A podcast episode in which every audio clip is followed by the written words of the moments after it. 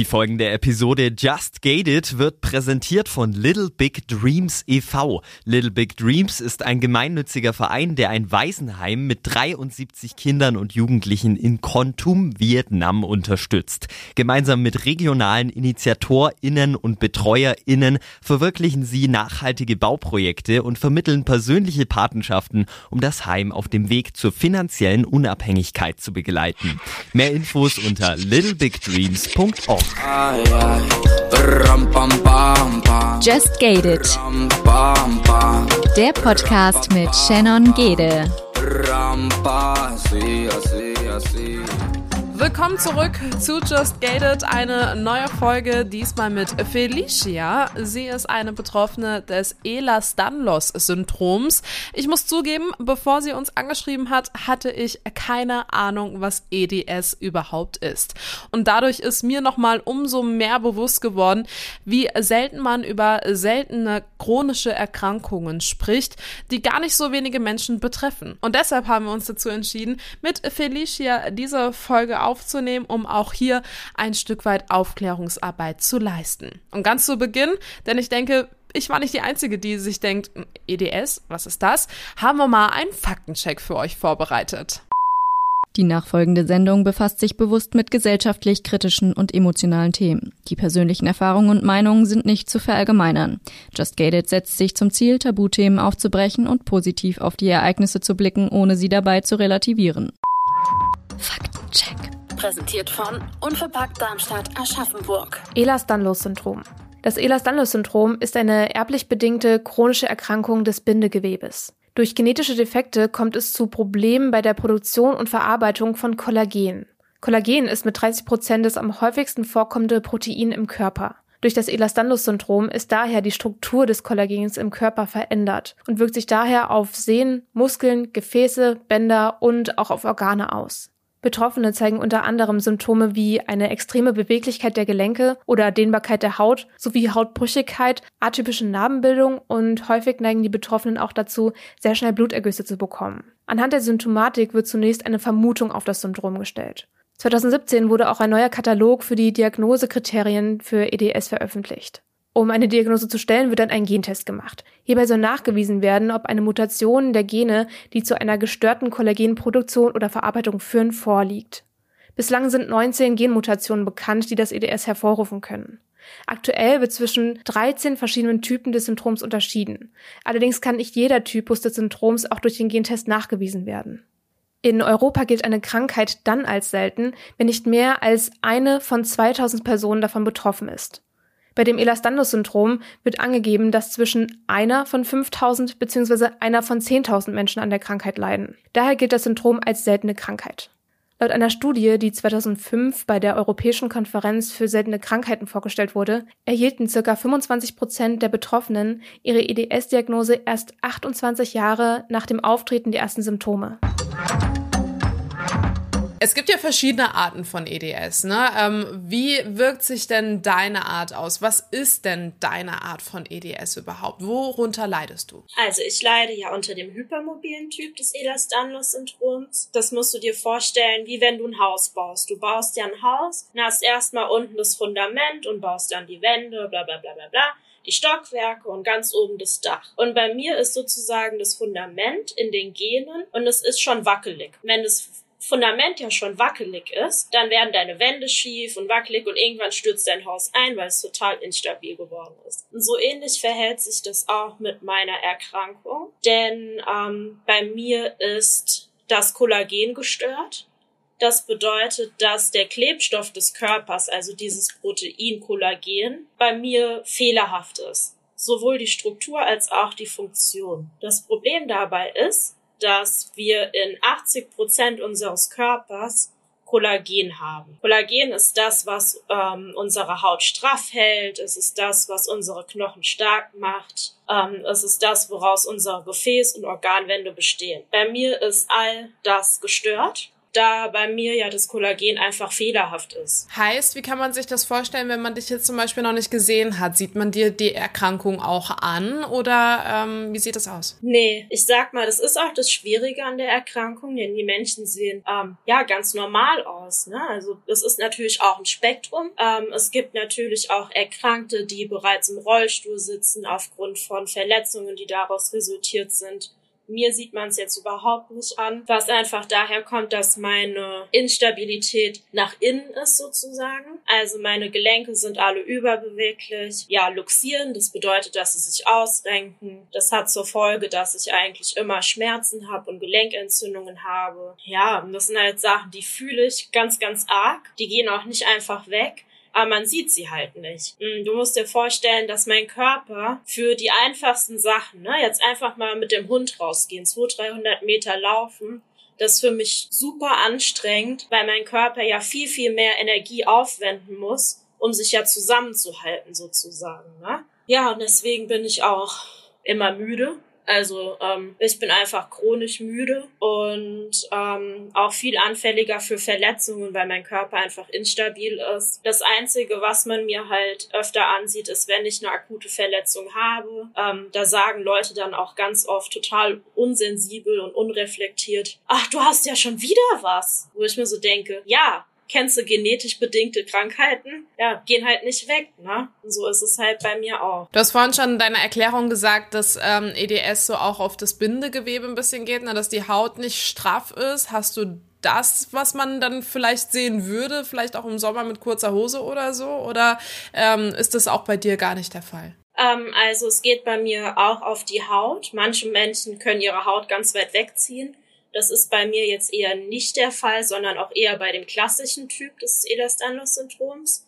Bei mir ist es hauptsächlich so, dass meine Oberschenkel halt voller Zellulite sind, weil mein Gewebe einfach sehr durchlässig ist. Ich habe ähm, den Streifen auch hier unter den Armen. Das sieht man auch ohne Gewichtszunahme, weil einfach ja das Gewebe so fragil ist. Ähm, ich neige dazu, kleine Pickelchen und Ausschlag zu haben, weil meine Haut super sensibel ist und ganz schnell gereizt ist. Auch meine Narben, die, sie ziehen sich so ganz breit, ne? Also auch wenn es nur so ein gerader Schnitt ist, vernarbt es dann so breit. Ähm, das sind alles auch Anhaltspunkte eben für, für Elastanlos. Ne? Wenn man merkt, okay, die Haut reprodu reproduziert sich nicht richtig neu. Ähm, die Haut ist sehr sensibel, sehr dehnbar. Es kann alles natürlich dafür sprechen. Ich habe auch Schuppenflechte weil es eine ganz häufige ähm, ja, Begleiterkrankung einfach dieses Gendefektes ist. Wie ist denn das äh, bei dir dann auch, wenn du sagst, okay, meine, meine Gelenke und ich sag mal so das Gerüst, ne, wenn wir bei deinem Bild von dem Haus bleiben, das ist so ein bisschen instabil. Wie bist du denn da auch im Alltag vielleicht auch anfällig für Verletzungen dann auch, wenn du sagst, okay, das renkt sich ja alles irgendwie immer aus. Was war denn so deine schlimmste Verletzung, die du da mitgezogen hast und wie oft verletzt du dich? Absolut, also du bist da schon auf dem richtigen Weg mit der Frage. 2018 hatte ich eine, ja, ich sag jetzt mal krasse Verletzung. Da bin ich aufgestanden, also ich saß auch einfach da auf einem Stuhl und bin aufgestanden und zwar wie ein Peitschenhieb und da ist mir ein Teil der Achillessehne einfach gerissen. Einfach weil, ja, mein, meine Sprunggelenke maximal instabil sind, meine äh, Beine voller Fehlstellungen sind, ich schon so viele Bänderverletzungen hatte und da war es einfach genug. Da ist sie halt dann ein Teil gerissen, war ich monatelang in so einem orthopädischen Schuh unterwegs und hatte auch Krücken. Ähm, und boah, das war schon echt ätzend, ähm, weil du musst dir ja vorstellen, das war jetzt die Achillessehne, die akut verletzt war.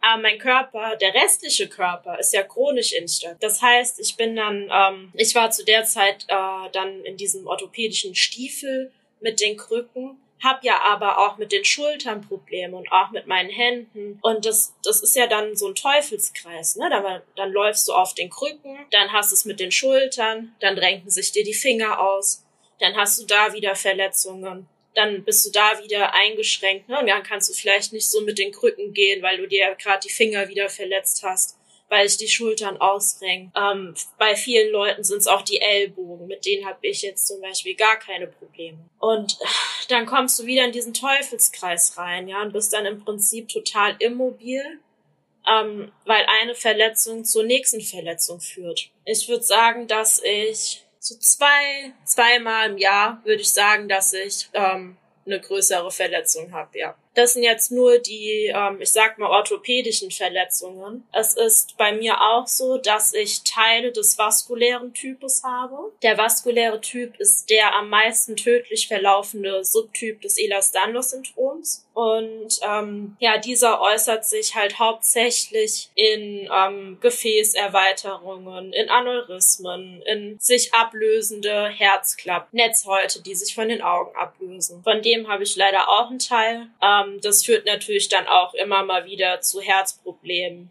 oder ähm, ja, ich habe auch Lungenprobleme dadurch, weil mein Gewebe innen einfach in den Organen genauso instabil ist. Wie wurde das überhaupt dann entdeckt? Also ähm, die Krankheit ist ja auch mega selten. Ich glaube auch nicht, dass man es, korrigiere mich, aber einem Baby direkt ansieht. Ähm, wie, wie ist es dann ans Licht gekommen, sage ich mal? Es ist eine ganz komische Sache, weil ähm, ich hatte das im Kindergartenalter, sage ich mal, dass ich ständig hingefallen bin, ständig äh, Knieschmerzen hatte, ständig mit meinen Sprunggelenken Probleme hatte. Da hat mich meine Mutter auch von Arzt zu Arzt zu Arzt geschleppt und die haben halt alle gesagt, ja, das sind Wachstumsschmerzen, da kommt ein Wachstumsschub und das ist ganz normal, gerade bei Mädchen, bla bla bla.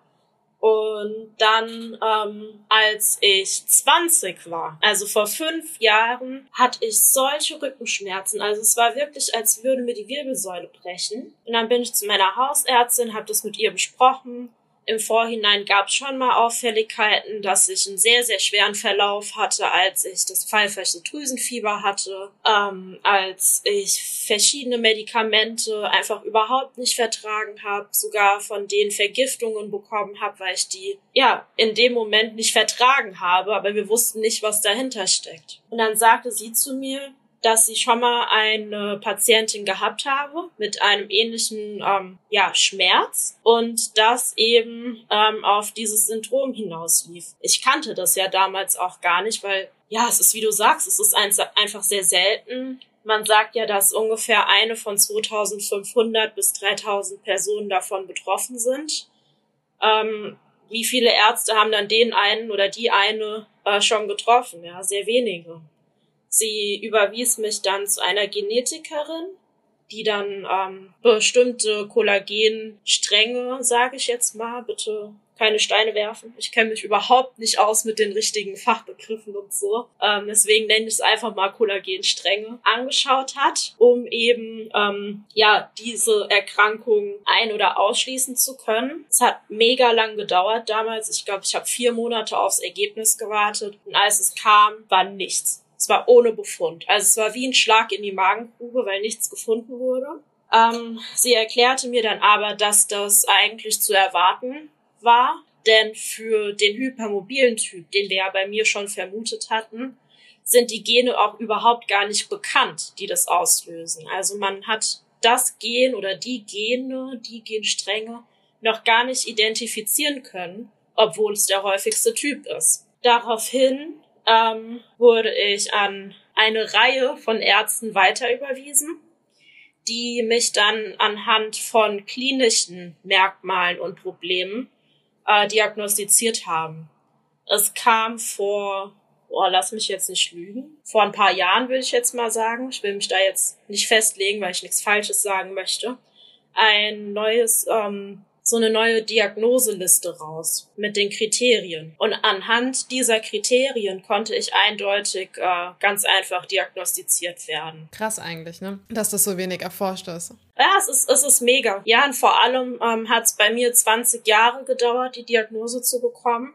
Und das ist sogar noch über der durchschnittlichen Zeit. Die durchschnittliche Zeit zu einer Diagnose beträgt im Moment 21,5 Jahre. Warum ist es eigentlich so, dass das so schwer zu erforschen ist, wenn auch zum Beispiel der häufigste Typ überhaupt noch gar nicht nachgewiesen werden kann, so richtig zu der Zeit, wo du dann auch bei deiner Hausärztin warst? Ähm, fehlen da die Gelder? Kannst du darüber was sagen? Oder fehlt da auch einfach das Wissen dazu? Ich meine, dass, dass sie irgendwie Leute hätten, die an Studien teilnehmen, daran scheitert es ja nicht.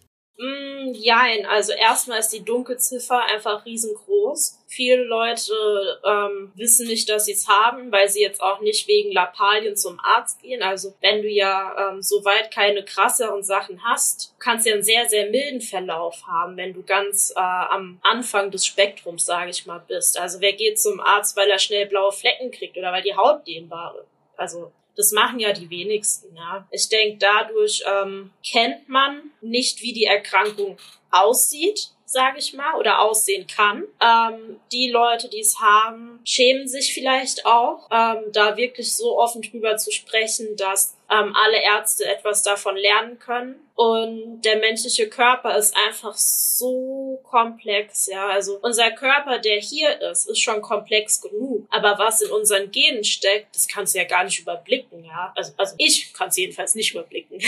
Und das zu untersuchen ist ja auch sehr schwierig. Ähm, die Untersuchungen sind extrem teuer.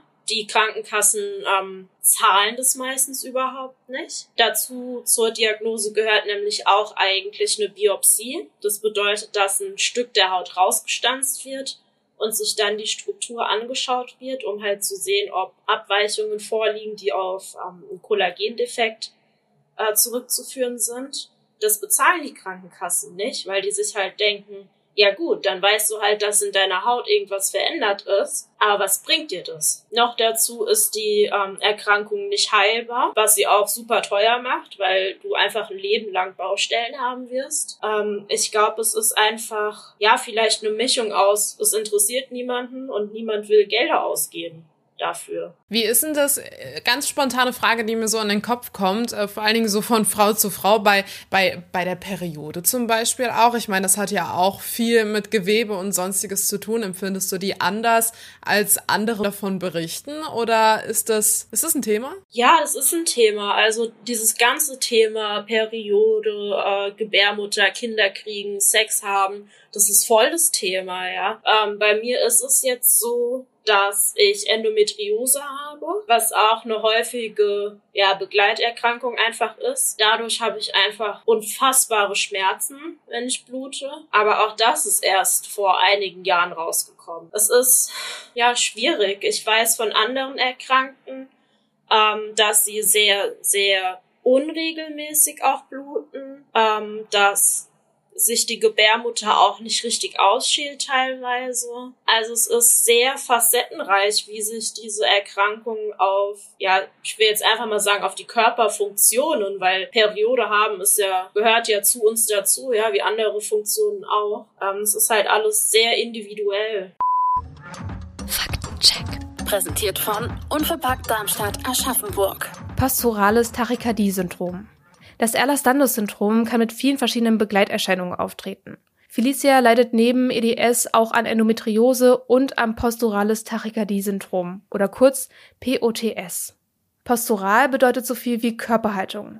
Unter Tachykardie versteht man Herzrasen, also wenn das Herz einer erwachsenen Person mehr als 100 Mal die Minute schlägt. Das Syndrom bewirkt also einen übermäßigen Pulsanstieg, der dann eintritt, sobald die betroffene Person sich von einer liegenden oder sitzenden Position in eine stehende begibt. Der Pulsanstieg führt dann wiederum dazu, dass die Betroffenen Schwindel, Unwohlsein, Benommenheit oder sogar Übelkeit verspüren. Diese Symptome können meistens so stark werden, dass die Betroffenen gezwungen sind, sich wieder hinzusetzen oder hinzulegen. Erst dann lassen die Symptome wieder nach. Bisher sind die Ursachen für dieses Syndrom unbekannt. Zudem ist POTS ähnlich selten wie das Ehlers-Danlos-Syndrom und wird in Deutschland eher selten diagnostiziert. Besteht jedoch ein Verdacht auf das Syndrom, erfolgt die Diagnose durch einen sogenannten Kipptischtest. Die PatientInnen legen sich horizontal auf einen Tisch, an dem sie festgeschnallt werden, und dieser richtet sich dann vertikal langsam auf. Ist bei dem Aufrichten dann zu erkennen, dass ein übermäßiger Pulsanstieg eintritt, kann eine Diagnose gestellt werden. Wie siehst du denn da auch so ein bisschen in die Zukunft? Hast du, hast du Hoffnung, dass sich die Forschung so weiterentwickelt, dass sich dein Leben ein Stück weit auch ein bisschen normalisiert? Ich sag mal so, ich bin vorsichtig hoffnungsvoll. Ja, es gibt immer mehr Hilfsmittel. Es gibt, ähm, ich habe auch das Gefühl, es gibt immer mehr Ärzte, die zumindest schon mal von der Erkrankung gehört haben, die einem auch ernst nehmen. Aber die können das Rad jetzt auch nicht neu erfinden. Ja? Ähm, ich denke, äh, man muss einen Umgang finden. Mein, mein Weg Damit umzugehen, ist einfach drüber zu sprechen. Ich versuche auch eigentlich gar nicht so sehr in die Zukunft zu gucken, weil ich gar nicht weiß, ähm, ja, was ist in einem Jahr, was ist in zwei Jahren, was ist in drei, ich könnte auch tot sein bis dahin, ja wenn sich so eine Herzklappe ablöst, wenn ich irgendwie ein Aneurysma hier in der Halsschlagader habe, dann ist Feierabend, ja. Also ich weiß nicht, es ist, Zukunft ist für mich so, ja, tricky, weil ich vorsichtig optimistisch sein möchte, aber dann doch eher zum Pessimismus neige. Ja, weil mir die Krankheit einfach schon viel zu oft einen Strich durch die Rechnung, einen Strich durch die Planung gemacht hat. Ähm, ich versuche mich auch gar nicht mehr so mit anderen zu vergleichen, ähm, wo ich mir denke, ja, die haben jetzt schon einen Bachelor und einen Master und so und ich nicht. Und dann erinnere ich mich, ja, aber du hast diesen Klotz am Fuß, ja, der dich die ganze Zeit äh, runterzieht, über den du die ganze Zeit drüber stolperst. Und ja, es ist, es ist halt was, was ich auch lernen musste. Ne? So damit umzugehen. Wenn du sagst, dass dir die Krankheit schon oft genug äh, einen Strich durch die Rechnung gemacht hat, ähm, was, was genau meinst du da vielleicht auch? Also wie genau hat sie sich dadurch äh, abgebremst? Waren es dann die Krankenhausaufenthalte? Waren es äh, körperlich, dass du es nicht mitgehalten hast? Oder wo denkst du so, Mann, ey, Warum? Warum hat mir die Krankheit genau das genommen? Ich glaube, es ist eine Mischung, weil ich schon sehr viele ähm, Dinge, die mir wichtig sind, ähm, einfach verpasst habe, weil ich zum Beispiel im Krankenhaus war, ähm, weil ich mal wieder ähm, vollkommen erschöpft einfach war, weil ich auch psychisch einfach eine Auszeit gebraucht habe, ähm, weil ich einfach oft nicht so kann, wie ich will. Also ich möchte gerne, ich möchte super gern mal in so einen Trampolinpark gehen. Kennst du das? Das ist so eine Halle mit so vielen so Trampolin-Dingen. Ich würde es voll gerne machen, aber ich kann es nicht machen, weil mir, mich zerreißt da bestimmt, ja. Das ist ja schon wirklich im Alltag schwierig, ja. Wenn ich die Türklinke irgendwie unbewusst aufmache, renken sich mir die Finger aus. Ähm, das kann ja auch wieder zu Bänderrissen führen. Ich muss einfach so achtsam sein, dass diese Achtsamkeit auch einfach manchmal bedeutet zu sagen, nee, du, du, du kannst es jetzt nicht mitmachen, weil dein Körper die Ruhe braucht um irgendeine Verletzung auszuheilen, um, um mich zusammenzuhalten. Und ja, es ist sehr schwierig, manchmal nicht zu können und zu wollen und manchmal zu können, aber vernünftig zu sein und es nicht zu machen. Wünschst du dir manchmal in einem anderen Körper zu leben, dadurch, dass du halt diese Sachen verpasst? Nö. Also ähm, mittlerweile nicht mehr. Ich kenne meinen Körper besser als die meisten Leute ihren, ihren eigenen Körper kennen. Ich habe ein super Körpergefühl. Ich weiß, wo meine Grenzen sind. Ich kenne meine Bedürfnisse. Ähm, ich habe auch überhaupt keine Angst mehr, mich für meine Bedürfnisse einzusetzen. Und ich glaube, dass ich das so überhaupt nicht mit ja Anfang 20 gelernt hätte sonst. Und ähm, nicht alles, was Gold aussieht, ist auch Gold. Nur weil jemand einen gut aussehenden Körper hat, der irgendwie keine Macken und Flecken und was weiß ich was hat, was wie ich es jetzt zum Beispiel habe, heißt es ja nicht, dass die Person sich in ihrer Haut wohlfühlt. Ich fühle mich trotzdem wohl in meinem Körper. Es gibt Tage, an denen ich mich unwohl fühle, aber die hat jeder. Ähm, Im Großen und Ganzen fühle ich mich wohl in meinem Körper. Fühlst du dich dann aber krank? Also würdest du dich als krank bezeichnen? Ja, definitiv. Weil ich einfach in meiner Funktion äh, eingeschränkt bin, weil ich Hilfe brauche. Also ich bin schwerbehindert, ich habe einen Pflegegrad. Ähm, ich kann einfach viele Sachen gar nicht selbst machen. Ähm, sei es jetzt, äh, weil, ähm, ja, weil, weil ich nicht mehr kann aufgrund vergangener Verletzungen. Ja, die hinterlassen ja auch immer oder öfter mal irgendeine Einschränkung.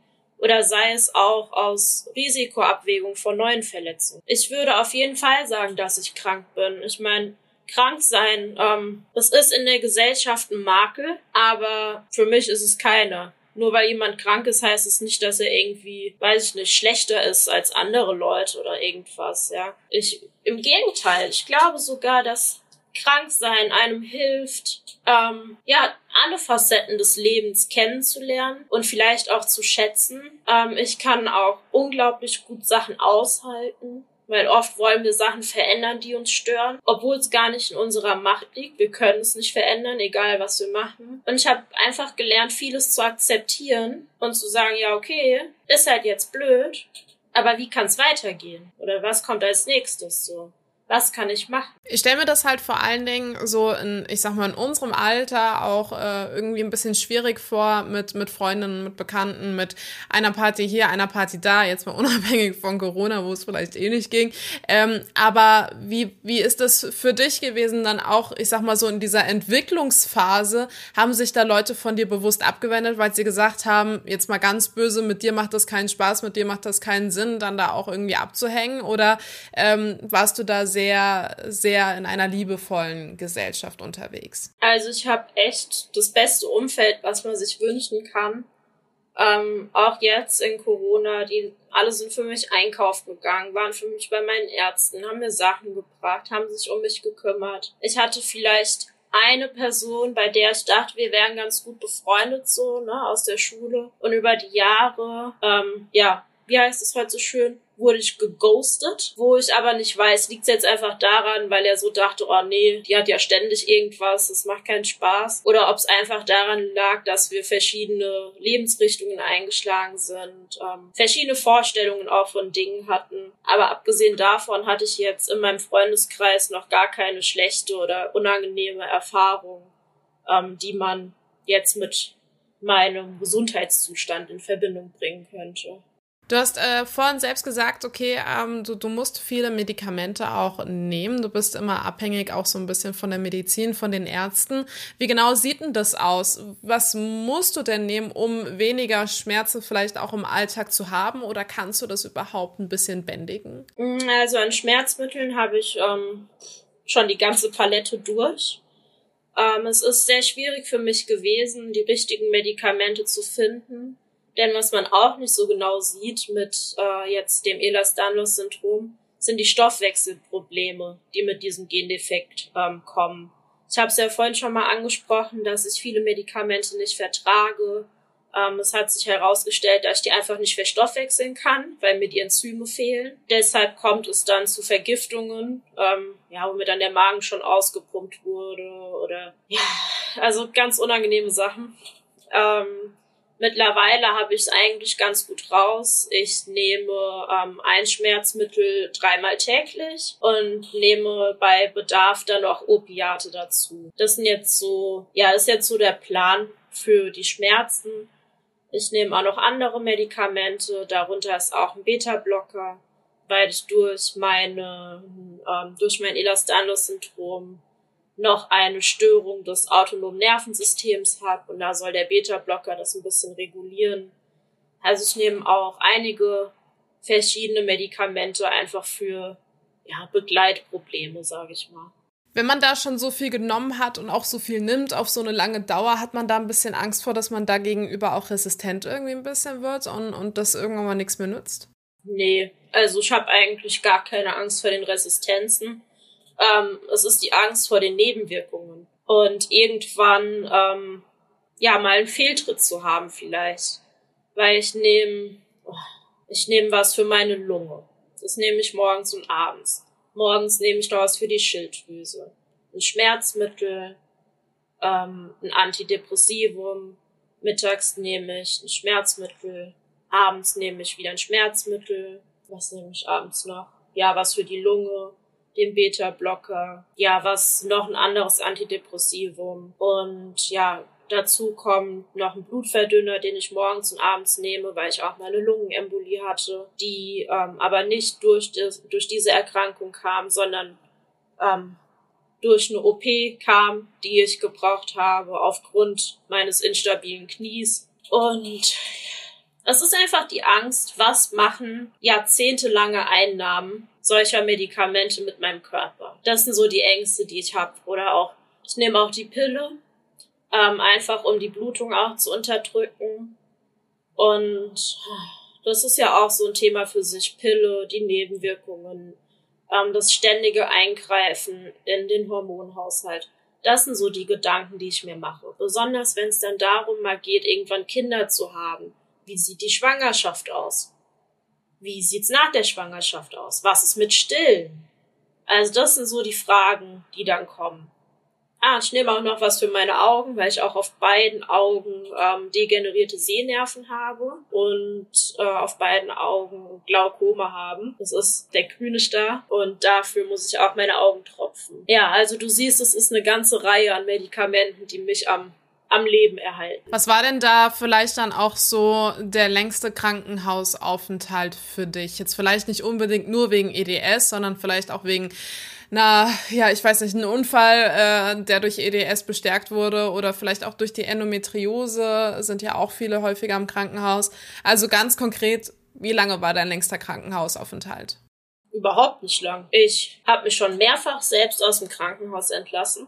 Ich möchte an dieser Stelle sagen, das ist nicht immer eine gute Idee und ich möchte auch niemanden äh, ermutigen, das zu tun. Ähm, ich habe es schon öfter gemacht und war deshalb ähm, noch nie länger als zwei Wochen im Krankenhaus. Warum, wenn ich fragen darf? Also warum entlässt man sich dann da selbst? Wegen dem Essen oder? Na, nee, an das Essen, an das gewöhnt man sich dann tatsächlich.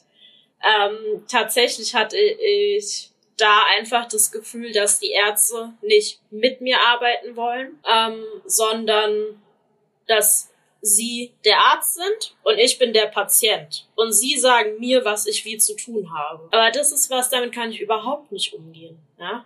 Ich bin der Spezialist für meinen Körper. Ich habe den Überblick. Also mit Ach und Krach habe ich den Überblick, was mit mir los ist, was mit mir passiert, welche Medikamente ich schon genommen habe und nicht vertragen habe, ähm, welche Medikamente ich nicht haben kann, weil mir die Enzyme fehlen. Wenn mir dann Ärzte sagen, ja, nimm das aber, und ich dann sage nee und es eine Diskussion gibt. Es gibt Sachen, über die ich nicht diskutiere mit niemandem und meine Gesundheit gehört einfach dazu. Ja, ich bin offen dafür, neue Medikamente auszuprobieren, äh, neue Therapien auszuprobieren. Aber ich werde nichts nehmen, wovon ich schon mal eine Vergiftung hatte. Und wenn das jemand von mir verlangt, dann ziehe ich halt auch einen Schlussstrich. Ähm, das passt nicht zu meinen Bedürfnissen. Ich möchte, dass es mir besser geht und nicht schlechter geht. Das ist natürlich nicht immer umsetzbar, aber in diesem Fall war es das, so dass ich mich dann selbst entlassen habe. Wenn du auch selbst sagst, äh, deine Gelenke und alles tut eigentlich immer höllisch weh, ähm, stelle ich mir auch Therapien nicht so einfach vor. Ähm, was war denn da schon so, vielleicht auch ein Moment, wo du gesagt hast, boah, da muss ich jetzt auch mal einen Schlussstrich ziehen, nicht nur bei den Medikamenten, sondern auch bei den Therapien. Ähm, oder gab's das, gab's das für dich nicht? Hm, würde ich eigentlich gar nicht sagen, dass ich so einen Moment schon hatte. Ich habe ähm, ein sehr gutes Team an Physiotherapeuten, ähm, die auch nicht davor zurückschrecken, über EDS zu lesen, sich Videos anzuschauen, ähm, mit mir auszuprobieren. Ähm, was ich schon oft hatte, ist, dass meine Frustrationsgrenze einfach überschritten war ähm, und ich heulend da saß und einfach alles hinschmeißen wollte und sagen wollte, ja, whatever. Ja, es ist, ist mir jetzt egal. Ich werde eh nicht mehr gesund. Warum soll ich das jetzt machen? Ich kann nicht mehr und ich will nicht mehr und es ist sowieso alles umsonst und alles scheiße und so. Das hatte ich schon oft, dass ich das Handtuch hinschmeißen wollte. Aus Frust, aus Angst, aus Unsicherheit. Ähm, wo meine Physios dann zu mir gesagt haben, ja komm jetzt, also wenn nicht du, wer dann, ja? Und dann haben wir irgendwie doch immer weitergemacht. Also da hatte ich jetzt so einen Moment noch gar nicht. Sehr stark aber auch, dass du dieses Team gefunden hast, ne, was dir da so zur Seite steht, war bestimmt auch kein einfacher Weg, dahin zu kommen. Nee, gar nicht. Also ich habe schon ähm, sehr viele Physiotherapeuten durch, äh, wo wo es auch einfach manchmal gegenseitig nicht gepasst hat. Ne? Nicht alle ähm, Physios, Ärzte und so weiter. Nicht jeder möchte so einen Patient, der einem als sagt, hier, das geht aber nicht und das müssen wir mehr so und so weiter. Ähm, es ist ja auch so, dass viele Menschen Dinge auch persönlich nehmen. Wenn ich sage, nee, das, das geht so nicht, die Übung müssen wir eher so machen, ähm, weil ich halt einfach sehr aufpassen muss mit dem Zug auf meinen Gelenken. Ne? Es kommt auch gar nicht so sehr drauf an, wie viel Kilo ich dann da stemme, sondern lieber zehn Wiederholungen mehr machen einfach um meine Gelenke zu schonen und vorsichtig zu versuchen, Muskel aufzubauen. Und das verstehen halt auch viele nicht. Ne? Ich stelle mir ganz im Allgemeinen auch ähm, das Leben sehr, ich sag mal, schwer vor, wenn man eine seltene Erkrankung hat. Ich meine, jedem, äh, den du erklären musst, warum du jetzt etwas nicht kannst, ähm, musst du ja eigentlich auch mit die Krankheit auch erklären, oder? Also so ein richtiges Verständnis gibt es in der Gesellschaft dann wahrscheinlich auf Anhieb gar nicht. Ich meine, wenn man sagt, okay, man hat Endometriose. Es war vor einigen Jahren dann auch so, hä, was? Mittlerweile ist das ja ein bisschen aufgeklärter. Aber wie gehst du damit um? Also wie, wie ist das? Eigentlich versuche ich es immer ähm, als Gelegenheit zur Aufklärung zu nutzen. Äh, es kommt aber auch so ein bisschen drauf an, in welchem Modus ich bin, sozusagen. Ne?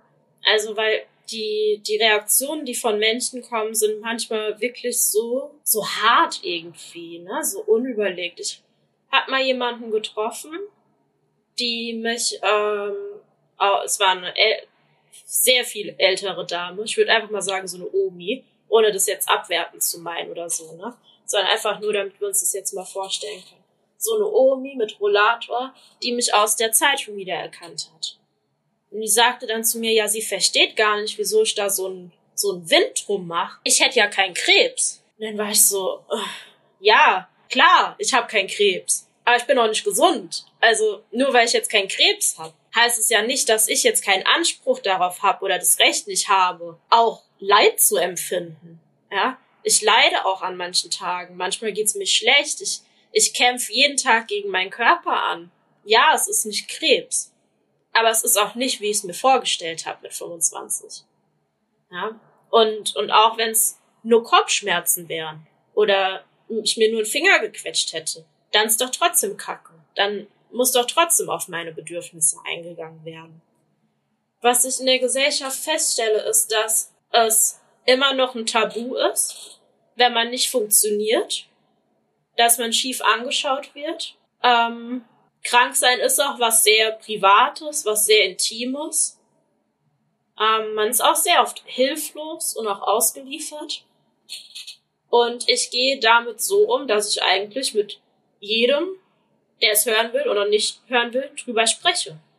Weil es einfach wichtig ist, ja. Nicht wegen mir, ja. Mir ist es egal, ob Leute meine Erkrankung jetzt äh, ernst nehmen im Alltag so, ne. Wenn es jetzt nicht Leute sind, von denen ich Hilfe brauche. Aber es ist mir für andere Leute wichtig, weil es gibt x Erkrankungen, ähm, x Behinderungen, x Beeinträchtigungen, die Menschen haben die extrem schlimm sind und die Leute möchten vielleicht nicht drüber sprechen. Und das ist ja auch in Ordnung.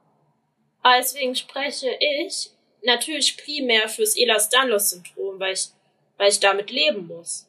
Aber ich spreche auch für alle anderen Menschen, die unsichtbare Erkrankungen haben und immer noch Steine in den Weg gelegt bekommen.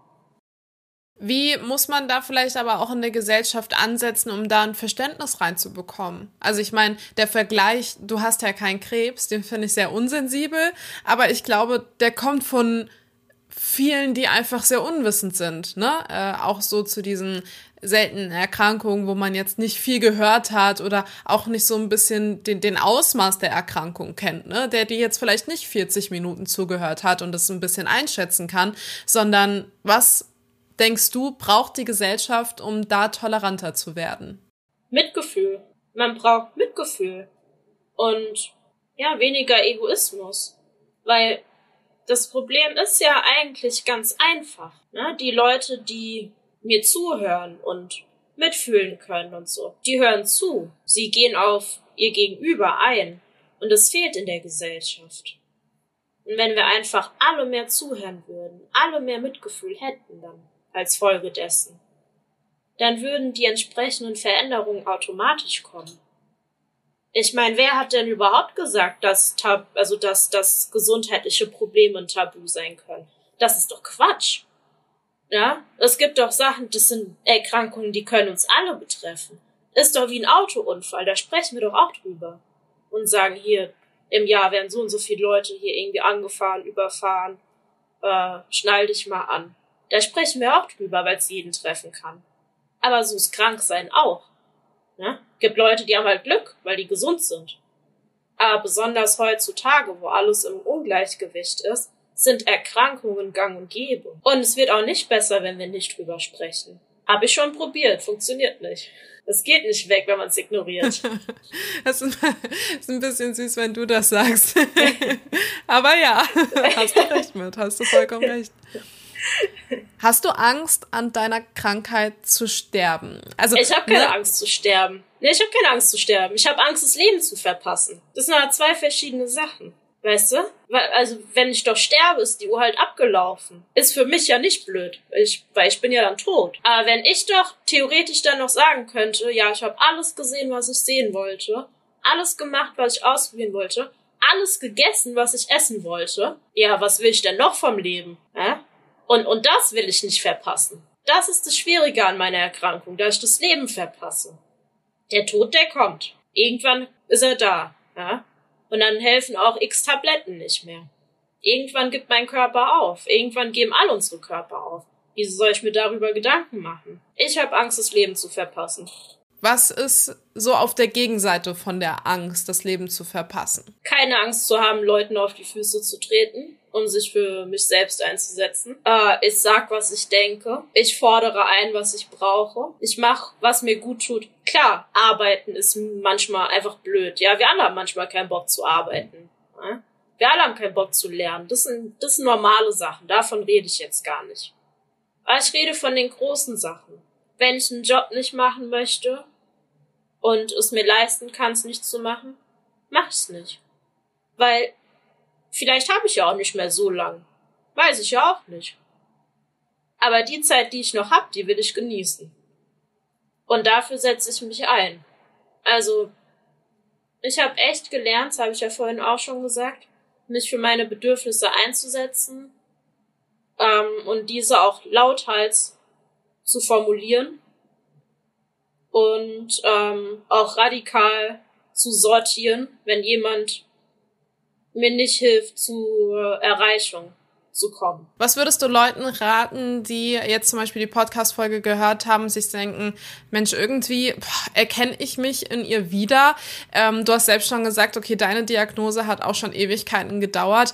Was ist denn da so vielleicht der erste Schritt, das auch anzugehen? Ne? Ähm, dass man jetzt vielleicht nicht 20 Jahre Diagnose vor sich hat. Ähm, wie würdest du jemanden da den Weg ein bisschen eben? Ausprobieren zur Hausärztin gehen, zum Orthopäden gehen. Ähm, wenn dir niemand zuhört, geh zum nächsten. Wir haben hier keinen Orthopädenmangel.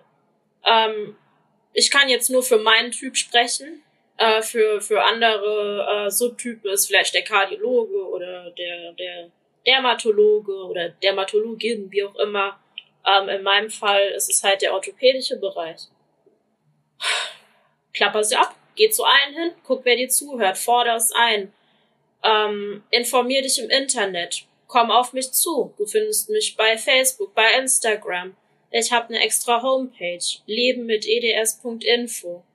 Ähm, ich habe schon eine Handvoll Leuten zu einer Diagnose verholfen, weil die mich irgendwo gesehen oder gehört haben und eben genau das hatten, dass sie dachten, oh, das, das, das bin ich. Ja, woher kennt sie mich? Ähm, hol dir Hilfe. Wenn du nicht weißt wie, wende dich an, ähm, an, an, an mich, an andere Betroffene. Es gibt Facebook-Gruppen. Es gibt in Deutschland auch die Elas Danlos Initiative. Sie unterstützt auch bei der Arztsuche. Lass dich auf keinen Fall einschüchtern. Ähm, was von einem Arzt ein Nein ist, ist von einem anderen Arzt vielleicht ein Ja auf jeden Fall. Also probier es aus. Du hast nichts zu verlieren. Ich möchte einfach nochmal betonen, dass es eine wirklich ernstzunehmende Erkrankung ist und es keine zwei Betroffenen gibt mit demselben Verlauf und denselben Symptomen. Das Tier, was für diese Erkrankung steht, ist das Zebra. Zum einen, weil Ärzte darauf trainiert werden, bei Hufgeklapper an Pferde zu denken und nicht ans Zebra. Das ist ein Sinnbild dafür, dass wenn wir zum Arzt gehen und sagen, ja, ach, wir haben irgendwie Rückenschmerzen, dann liegt es nicht daran, dass wir mal mehr Sport machen könnten, unbedingt. Es liegt auch einfach daran, dass wir Skoliosen haben, Extrawirbel haben, Arthrose überall haben. Und zum anderen stehen die Streifen des Zebras dafür, dass wir alle verschieden sind. So wie du kein Zebra, wie du keine zwei Zebras finden kannst, die identisch gestreift sind, so wirst du auch keine zwei Ehlers-Danlos-Erkrankte finden. Weil wir uns einfach so unterscheiden. Wir haben eigentlich nur die Diagnose gemeinsam, aber die Auswirkungen sind komplett verschieden. Genau. Also das, das möchte ich auf jeden Fall, dass es jeder im Hinterkopf behält.